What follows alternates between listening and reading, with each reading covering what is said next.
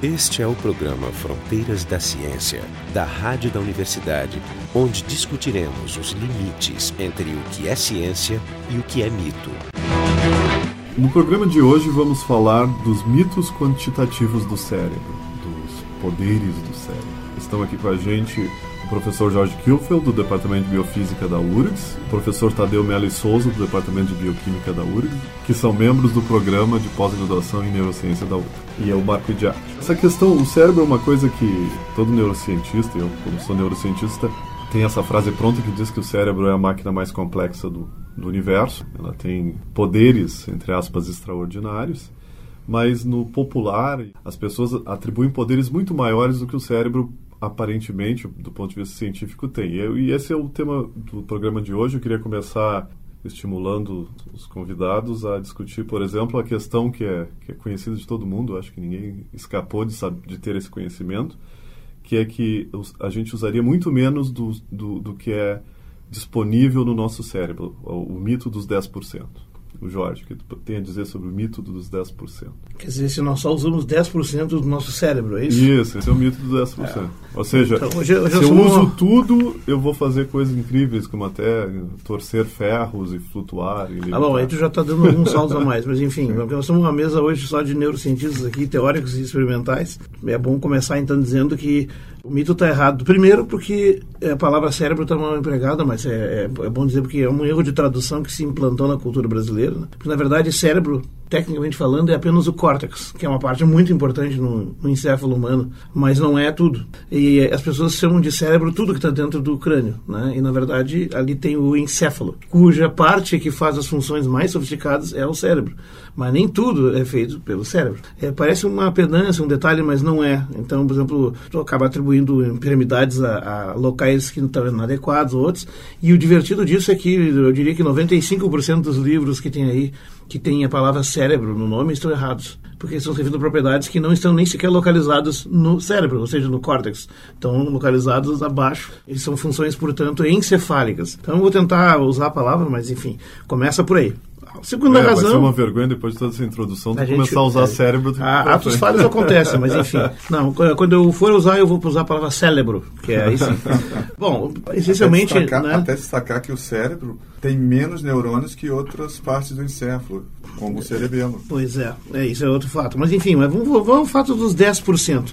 Nós usamos 10% do nosso encéfalo. Bom, isso basicamente não é verdade. Mas é uma frase, é um bordão, é uma, um elemento da cultura geral, como tu falaste, que está extremamente difundido. É usado no marketing, na propaganda, o tempo todo para vender, desde coisas que sugerem, que podem modificar a tua capacidade cognitiva e tal, técnicas de condicionamento, de leitura dinâmica e tal, ou seja, desenvolva o seu potencial, até com a brincadeira que tu fizeste dos poderes paranormais, nós vamos discutir isso depois. Mas vamos começar pelo mito, provavelmente dito, né? Esse mito, e o Tadeu pode me complementar aqui, né? É, ele está errado e não é por uma razão. O divertido é que ele está errado por inúmeras razões. Do ponto de vista científico, todas elas. Então, assim, eu elenco aqui pelo menos cinco famílias de razões, né? As razões celulares e metabólicas, as razões anatomofuncionais do sistema nervoso central, as razões eletrofisiológicas funcionais também, razões evolutivas evolutivas, porque evolução também tem algo a opinar sobre isso aí, na teoria darwiniana da seleção natural, e também razões cognitivas, né? Então, começando assim com as razões celulares e metabólicas, são talvez as mais marcantes, né? Se é verdade que nós só usamos 10% do nosso encéfalo, então uma das interpretações possíveis é que 90% dele não está sendo usado em nenhum momento ou raramente é usado. Na verdade, se está sugerindo que nunca é usado. Quando tu faz estudos de imagiamento do encéfalo e do cérebro também, pode fazer só dele, se quiser, mas imagiamento do cérebro eh, com técnicas como é, tomografia de emissão de pósitrons ou ressonância magnética funcional, tu não encontra áreas que estejam sem, sem atividade, a não ser áreas localizadas em casos de lesões muito particulares. É, Tem sempre, é, tudo está funcionando. É, né? é interessante falar um pouquinho da história no desenvolvimento da ciência, que nos primeiros estudos de imagiamento não é ainda a resolução era baixa. A né? resolução era baixa e também como temos muitas áreas que não são assim primárias, sensoriais primárias, eles nos primeiros estudos não ficou estabelecida a função dessas estruturas. É, então, por parte do, do, do, mito, não se sabe a origem exatamente dele, mas... Ah, na verdade, se sabe, sim. É, é, é eu vou contar depois. É, o, guardar por enquanto. É, a questão do imaginamento, o, a, a, gente pode fazer a pergunta ao contrário. O que, que seria, na opinião da, da, dessas pessoas, usar todo o cérebro? É bom, é, Seria a gente olhar a imagem e ver que tá todos os neurônios, todos os, todas as regiões acesas e ativas ao mesmo tempo? Isso seria... É, na verdade, eu tenho que pensar assim, é usar todas as células? É, é usar todas as células para fazer atividade tempo? elétrica? Não, não ao, ao mesmo, mesmo tempo. Não, mas o que, que seria usar... Não, eu estou pensando ao contrário. O que, que seria usar... Se, a, tá. As pessoas que acreditam que a gente tá. não usa todo o cérebro, o que, que seria para elas usar todo o cérebro? Talvez essa é a fonte é, do engano. Isso, isso, nunca dizem, né? Não, mas talvez a fonte do engano seja essa. É, é só, não, pra... Imagina uma pessoa, por exemplo, que teve uma americana esquiava, que teve 50% do seu cérebro... Morte cerebral, é. é. Morte cerebral. Então ela ficou em coma. E o debate era da eutanásia dela. Então, assim, se você imaginar 50% já foi suficiente para deixar em coma, imagina 90%. Sim, não, é. claro, claro. Não, mas é isso que eu vou chegar. Então, na minha lista de coisas tem inclusive essa história das lesões. Então, assim, primeiro, no imaginamento cerebral, encefálico, sempre aparece atividade em tudo que é lugar. Tem estudos mas, é, são, mas não são ao mesmo tempo. Não, não ao é, mesmo é, tempo. não, mas não seria... tem regiões apagadas. Está é. sempre tudo funcionando. Porque as células são todas vivas. Em algum momento ela funciona. Vamos combinar assim, as células têm que estar vivas o tempo todo, porque Sim. elas não podem morrer. E às vezes elas procuram desesperadamente por isso. É, Vou citar assim, ó, o, o, Jorge acabou de citar o, a questão da, evolu da evolução, falando de seleção natural. A gente pensa em seleção natural, pensamos em darwinismo, mas existe até a questão do darwinismo neuronal que foi falado pelo Elderman. E é interessante, vou dar um exemplo assim, como os neurônios procuram desesperadamente por uma função.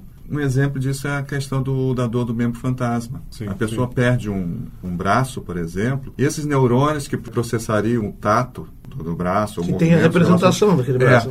É, esses neurônios, daqui a pouco, como eles não recebem mais a estimulação sensorial, eles passam, eles recebem também um pouquinho de estimulação de outras áreas do corpo. Por exemplo, o da mão está muito próximo da face. Então, esses neurônios que, por exemplo, processam a face, que se comunicam com esses que processam o tato, por exemplo, na, nas mãos, no braço, eles passam a se comunicar com maior intensidade, então daqui a pouco o próprio própria estimulação tátil do rosto faz com que a pessoa tenha a ilusão de que é. seu braço esteja estimulado. Um, seja, um membro fantasma. Por quê? Porque esses neurônios eles estão tão desesperados para vamos dizer, desesperados entre aspas, entre aspas é, para funcionar. Eles são mapeados para funcionar. Que são mapeados para funcionar, que eles eles precisam de alguma estimulação para continuar fazendo isso. Então, bom, complementando, voltando aqui ao negócio do imaginamento, então mesmo técnicas... quando não existe teoricamente algo funcional, seria interessante termos funcionais, eles procuram. Assim, além, além disso, tem a história, assim, além dos imaginamentos, tem os estudos de metabolismo, com captação de dióxido de glicose, por exemplo, que mostra onde tem células vivas absorvendo nutrientes e quando faz esses estudos não tem regiões apagadas, não porque elas estão todas vivas, as células. Sim. Elas têm que respirar e têm que se nutrir constantemente. Aliás, a demanda energética do encéfalo é muito grande. O encéfalo humano pesa 2% mais ou menos do peso total do corpo, em média, mas ele consome 20% de toda a energia do organismo. De 20 a 25. Sim. E esse valor aí é, é, é quase todo, é três quartos dele gasta na atividade elétrica das células nervosas, que é para comunicação. Curiosamente, assim, o. Bomba só de potássio. É, não vem ao caso os detalhes, mas enfim, estão lá. A irrigação disso aí é feita com 750 mililitros de sangue, que é um 20% do sangue do corpo inteiro.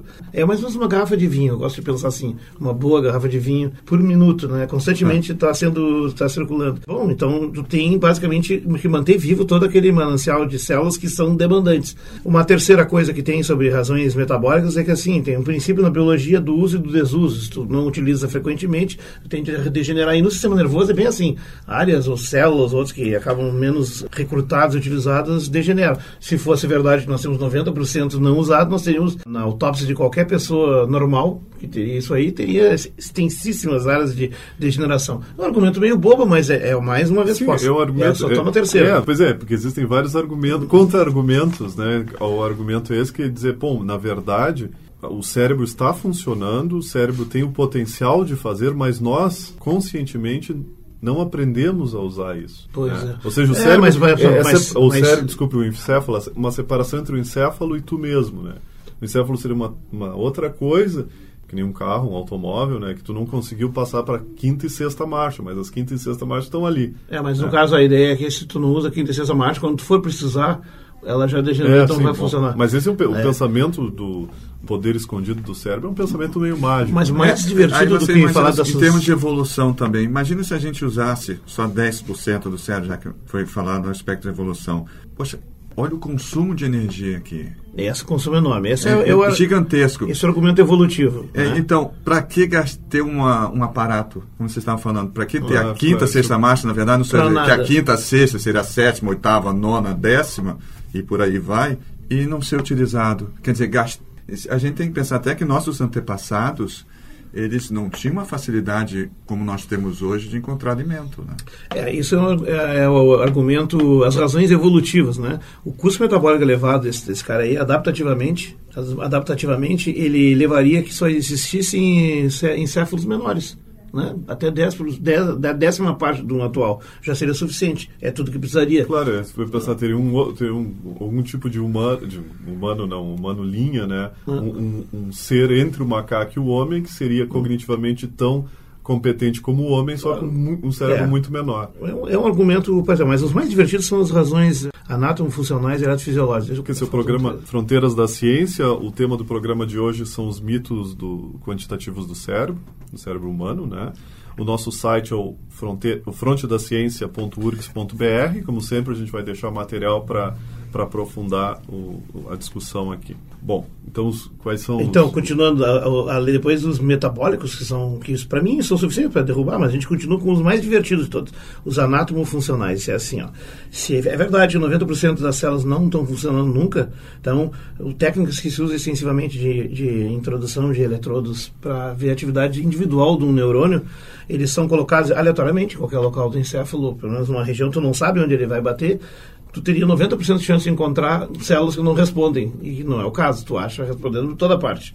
Não, mas esse não é um argumento funcional. Mas de novo eu repeti, o que, o que se observa é que o que tem no cérebro... É sem nenhuma gente, atividade nunca. Né? É, pois é, sem nunca. O que se observa no cérebro é o que a gente chama de representação esparsa, que é a informação é, é. representada de forma esparsa no, no cérebro. Então, em algum momento, quando eu boto o eletrodo no, no tecido, a maioria das células ali não vão estar ativas num dado momento. Pode ser, mas vai assim, uma fração pequena ativa. A questão não é mas um é, dado momento, a é, questão é coloca lá mas, e deixa um, mas, horas. Mas a, é, à medida que o tempo passa, a probabilidade tem que aumentar. Não, as células vão mudando. A que passa, aquela que estava ativa antes deixa de estar ativa, uma nova vai estar ativa, mas nunca nenhuma vai ficar silenciosa o tempo todo. Mas eu, essa é a questão Mas eu não quero ficar no, no, no, nas células individuais, eu quero falar em regiões. Então, assim, ó, existe um neo, uma neofrenologia vigente na, na neurociência atual. O que, que é a frenologia? Frenologia é uma disciplina pré-histórica da século, do século XIX que localizava toda e qualquer função psicológica numa determinada região do encéfalo, que depois provou errada aquela versão. Mas o fato é que ao longo do século XX nós reconstituímos elas em bases científicas. Então, de fato, muitas funções têm localização né, no encéfalo Sim. muito precisa. E praticamente, esse é outro fato importante, não tem áreas do encéfalo ou do córtex que não tenham uma função mais ou menos bem definida. De forma que, por exemplo, aquelas áreas estando ali existentes, não tê-las ou não utilizá-las significaria não ter determinadas funções. Isso não existe, todas as pessoas são íntegras. O que nos leva ao mais divertido dos argumentos, que é o das lesões. Um dos dois mais divertidos. Assim, ó, se é verdade que 90% do nosso céfalo então não é usado, lesões em qualquer uma dessas regiões não teriam nenhuma consequência. E, no entanto, é sabido que lesões, traumas de impacto, furamentos, perfurações e outros, e mesmo em pequeníssimas áreas, produzem impactos enormes. Eu posso dar alguns exemplos ali, desde paralisias diversas, perda de capacidade de compreensão ou de exibição da fala, dificuldade de reconhecimento do próprio corpo, como a síndrome parietal. Tem, por exemplo, algumas lesões muito loucas, as mais divertidas de todas. Uma delas está contada no livro do Oliver Sacks, que é o antropólogo em Marte, que é a história do pintor cego. É um pintor que teve um acidente de carro, trauma craniano e perdeu a capacidade de ver cores. Ver cores. Ele não era, não era cego, né? Mas ele teve... ficou cego para cores. Ele ficou pra, então pra cromatópico. É. E, e, basicamente porque ele tinha uma pequeníssima lesão numa área bem pequenininha do corte visual. A V4. Né? V4. Muito pequenininha. As chances de alguém colidir lá aí parece que só tem dois ou três pacientes em toda a história clínica. E, e existe um outro mais divertido ainda que só tem um ou dois pacientes, que é uma lesão na área V5, que é, é uma área visual que reconhece ou não o movimento. Então tem uma paciente, é uma mulher, uma senhora, que ela não consegue ver movimento. Tudo que ela vê são imagens estáticas, em hum. sucessão, como se fosse refrescada a cada tantos segundos. Né? É como se fosse um filme muito lento. Mas para né? mim, para mim essa síndrome parietal que tu falou é a, é a mais esquisita de É a mais estranho de todos, que é o reconhecimento do, da integridade do é, corpo. Porque é, nessa síndrome a pessoa não reconhece uma coisa que está grudada nela, por exemplo, uma perna. Ela pode, ela... o próprio corpo. Não, não mas, tem aquela é. questão da perna, né? Do... Síndrome da negligência. É, do, ele olha a perna e diz, não, essa perna não é minha. Não, pertence a outra pessoa. É, mas, Inclusive, o paciente desse, se ele acordar no hospital, é, se ele acorda no hospital com essa, ele olha para a perna e diz, pô, quem foi que implantou essa perna de cadáver Exatamente. em mim, Isso. pega e joga ela para fora da mesa, da, da cama, cama e cai, junto. cai junto, porque ela é tem, tua. Tem casos desses pacientes, quando olha um bolo, um bolo, só vê metade desse bolo. Não, então assim, ele faz um giro de 360 graus na, na cadeira. Essa foi a estratégia que ele encontrou para depois olhar o, parte da. Hum, isso, isso já é. E vai cortando o bolo Sendo um bolo de chocolate é uma boa estratégia. É. tu diz só comi metade. É. Não, ele vai comendo aos poucos. Só a metade. Mas, a cada metade. É, exatamente. É Mas, fantástico. Enfim, essa, essa, coisa assim, é verdade. É muito louco. Se, se 90% não é importante, então como é que tem essas lesões em qualquer lugar Sim, dá alguma coisa? É, mas... Realmente não procede. Vamos ao último argumento, então. Para mim, é o mais engraçado de todos, até porque a gente gosta de atividade elétrica do sistema nervoso, né? que são as razões eletrofisiológicas, né? que é o seguinte, o, o encéfalo o cérebro, mas o encéfalo todo é um tecido muito exclusivo, muito diferente da, dos demais tecidos do corpo, como um fígado, um rim, outros, que tem funções, basicamente as células todas trabalham juntos, fazendo cada uma a mesma coisa. Ah, é o que eu chamo ação em massa, ou ação molar. Né? No encéfalo, cada, cada neurônio se conecta com alguns outros. E, e define caminhos particulares. Então, ele não é um órgão desenhado para ser usado em massa ele é precisamente, ele funciona bem quando ele é usado seletivamente, assim, por caminho, por grupos menores, mas nunca tudo ao mesmo tempo. E, de fato, na, do ponto de vista da atividade elétrica de potenciais de ação, percorrendo uh, os axônios entre os neurônios, uh, o, o encéfalo realmente não é usado 100% do tempo. E é bom que seja assim, porque, um, por exemplo, para dar um exemplo, uma situação onde tu usa 100% da atividade elétrica do teu encéfalo tudo ao mesmo tempo. Tem nome é, isso. Tem nome, chama-se epilepsia. Epilepsia. É, um ataque epilético, né? Porque aí tu está realmente, assim, de forma síncrona, usando 100% da tua área cortical de forma reverberante. Nós vamos fazer um programa sobre epilepsia isso, lá. Exatamente. Mas é só, é, é um caso. E eu diria assim que eu não quero desenvolver a minha capacidade mental até 100%, Sim. se é isso aí que eles estão falando. É um dos, um dos sintomas, claro, da epilepsia, por exemplo, a incapacidade de movimento porque existem os neurônios que controlam os, músculos que se antagonizam mecanicamente. Uhum. Então, tem neurônios dizendo para o músculo, não, tu tem que contrair. Tem neurônio dizendo para o oposto que tem que contrair. Então, não se sai do lugar. É, sim, o cara fica vibrando lá. Pois é. é. E aí vem a história do, do para que, que serve, de onde é que vem isso aí, né? Isso, isso. Eu queria entrar mais nessa, por exemplo, explorar esse lado, assim, o, o Jorge deu esse, o Jorge e o Tadeu deram esse, essa visão de, neurociência, mas vamos tentar pular um pouco e, e ver. Não, o mito não é verdade, isso já é, é claro. Agora, é mas ele é muito forte. Ele é muito forte. A gente podia explorar um pouco o que, que se espera, o que, que, o que, que a gente ouve falar o que, que, se espera dos outros 90% pelo pessoal que acredita que, que o cérebro está sendo pouco usado? Quais são as possibilidades? Pô, eu, eu só iniciaria você, dizendo... Assim, você acabou de, de, falar uma possibilidade, né? de a gente poder mover objetos só com o poder do pensamento. É, tem gente que acha que é isso. Aliás, na verdade, essa história da reserva técnica, né? É, a reserva tu tem uma reserva técnica, então é para tu fazer mais. Se usa muito no marketing para vender cursos de autoajuda e tal. Não, não mas é claro, eu vou dar, eu, as pessoas um gostam de ouvir isso. Né? Isso é um otimismo. Tem um espaço não, Isso crescer. também tem uma, uma, questão psicológica forte. Se as pessoas acham, ah, só uso 10% da minha capacidade, então eu posso crescer. É, isso é um jeito. Mas eu dou um argumento mas da isso não é arbitrário, porque a gente pode estar usando meio por cento. Posso dar um argumento de, de evolução e dizer assim, não, na verdade, a gente normalmente usa só 10%, mas em situações muito especiais como quando a gente faz previsões sobre um possível acidente, escapa desse acidente, né? A gente, a gente usou esses poderes. De, Ou quando passa no vestibular. De pré-cognição, né? Que estão lá Sim. escondidos no cérebro e isso faz com que a gente sobreviva. É. Aliás, existem vários mitos, outro deles relacionado com sonhos. Se você perguntar para muitos americanos, assim, ó, o governo está avisando que vai ter uma bomba. A pessoa fica com um pouco de medo de voar. Mas se ela sonhar que uma bomba está explodindo no avião que ele vai pegar, né? Porque se ele tiver essa visão premonitória, um sonho premonitório, ele vai ter muito mais medo. Não, sim, é claro.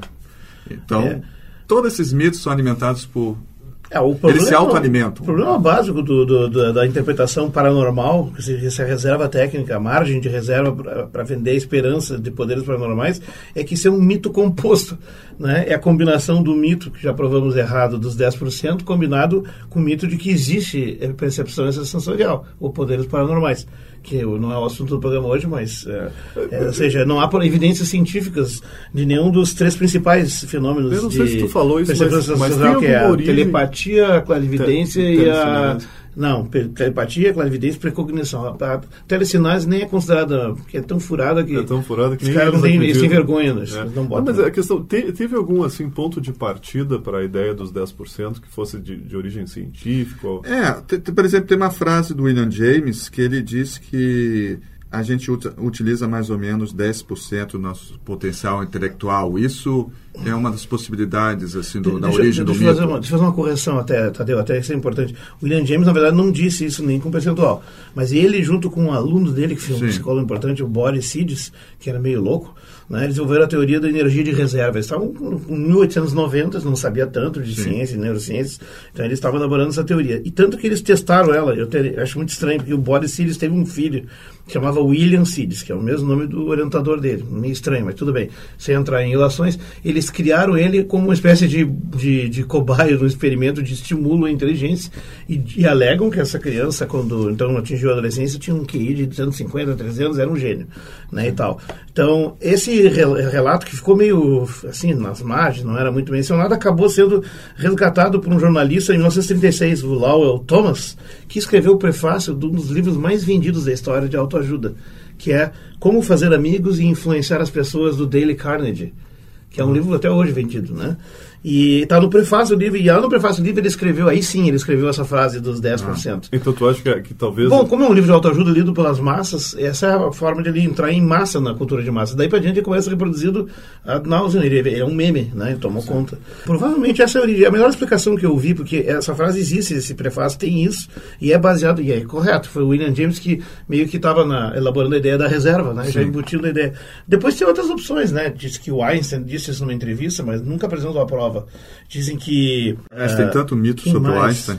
Ah, o Lashley. Eles agora citar os experimentos do Lashley. Tadeu, fala um pouco aqueles das lesões do córtex, o princípio da equipotencialidade. Que ele fez... É, Nos anos 20 e 30, é, eu me lembro, mas é, foi por volta dessa época que ele lesionou vários, é, várias regiões. Coelho e depois ratos. É, é, e os animais ainda continuavam, de certa o, forma, desempenhando as tarefas. Era memória só. Ele é. ensinava um labirinto e ele removia um pedaço do córtex e continuava lembrando. Ele removia outro pedaço só também. Que, só que era o início das neurociências, né? Não era tanto aquele experimento da inteligência onde ele, ele Sim, descobriu basicamente ideia era, era, que a memória está distribuída no córtex, é. difusa, como tu mencionasse antes. É, não é, no fundo, é, ele não está hoje... mostrando que o cérebro está sendo pouco usado. Ele está mostrando não, mas, que ele é muito robusto e que ele é uma, é Mas uma interpretação popular por um jornalista, sem pensar muito, pode levar pode. a uma Mas só que isso já foi quebrado. Você já sabe que se você, por exemplo, destruir o hipocampo de um animal, ele vai ter problemas de orientação espacial.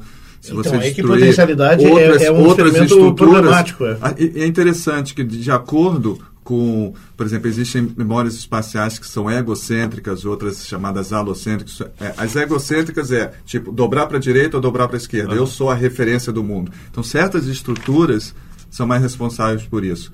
Agora, se eu me guio por dicas externas, por exemplo, uma montanha ou as estrelas, eu uso outras estruturas como o hipocampo.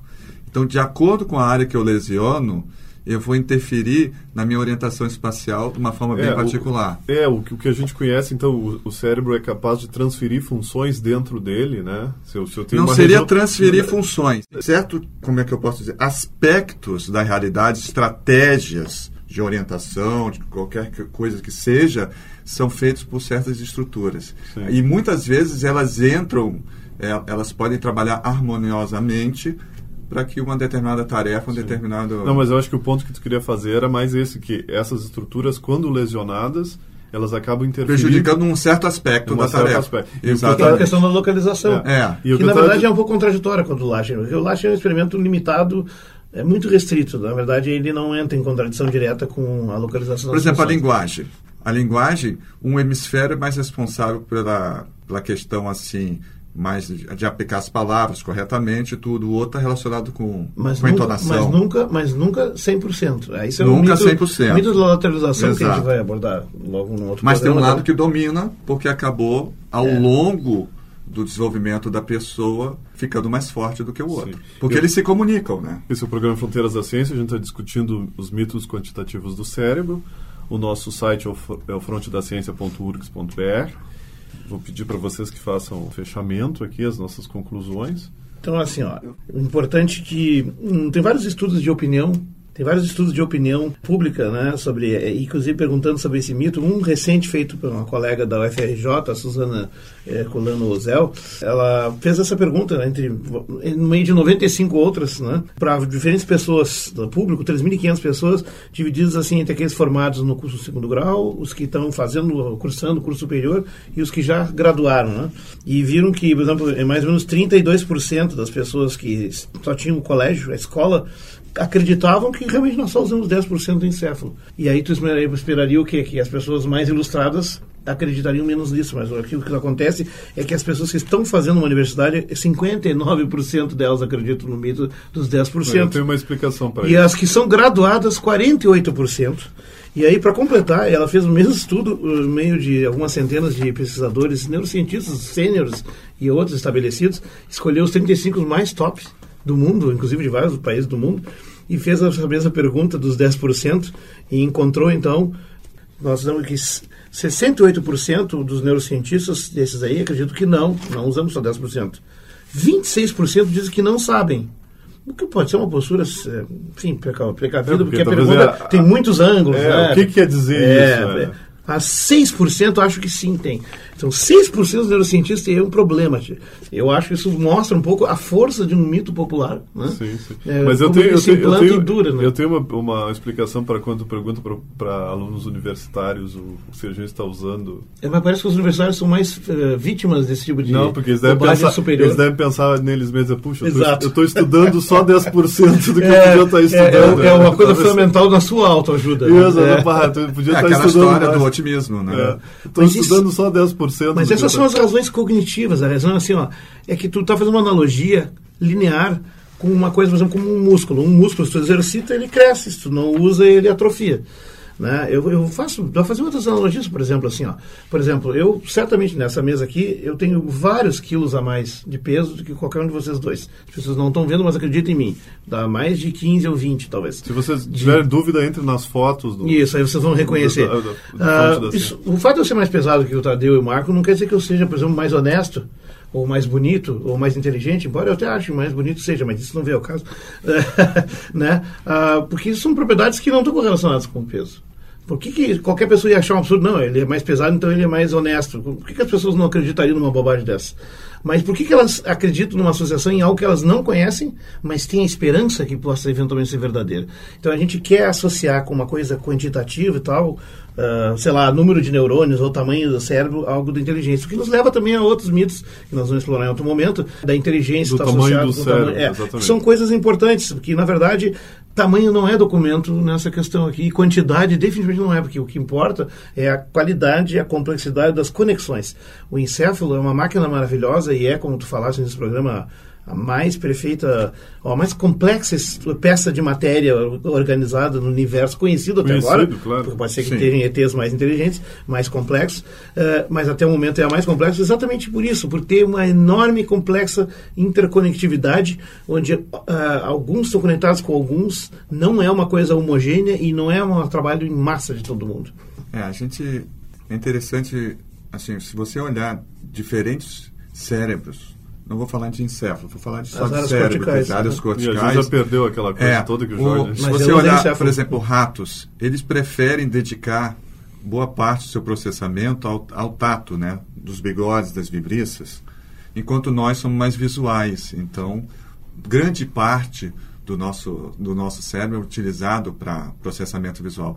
Então... Morcego Usa audição. Usa audição. É, então, para é, ecolocalização, né? Então, é tão importante, em termos evolutivos, você dedicar mais espaço para aquilo que lhe é útil, que é difícil acreditar que a gente só use 10%. Na verdade, é extremamente improvável. Então esse foi o programa Fronteiras da Ciência. A gente discutiu os mitos quantitativos do, do cérebro, do cérebro humano, né? Estiveram aqui com a gente professor Jorge Kilfield, do Departamento de Biofísica da URGS, e o professor Tadeu Melo Souza, do Departamento de Bioquímica da URGS, e eu, Marco Idiarte.